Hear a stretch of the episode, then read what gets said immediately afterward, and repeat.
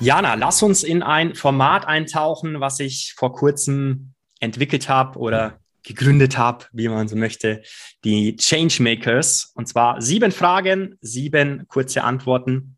Die erste lautet, wie hast du dein, dein erstes Einkommen unternehmerischen Euro wieder ausgegeben oder auch reinvestiert?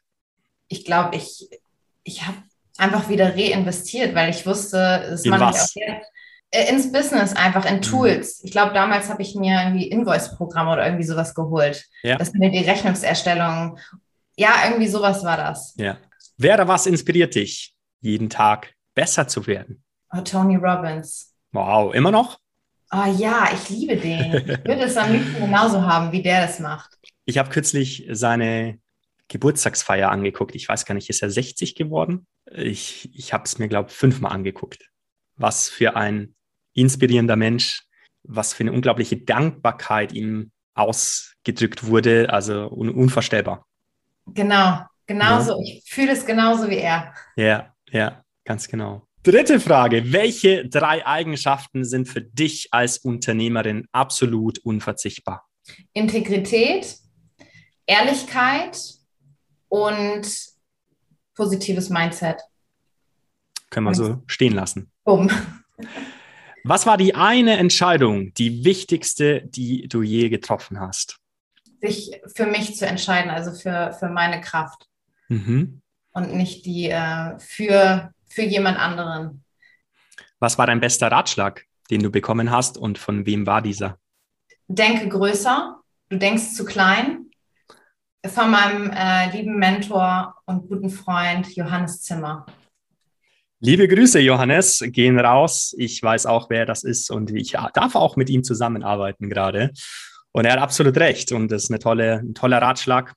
Und vielleicht können wir den Johannes ja auch mal begeistern für den Podcast hier. Worauf bist du stolz auf deiner unternehmerischen Reise, Jana, was aber nicht so wirklich jemand von dir weiß? Jeden Tag, morgens und abends, schreibe ich fünf Dinge auf, für die ich dankbar bin. Schön.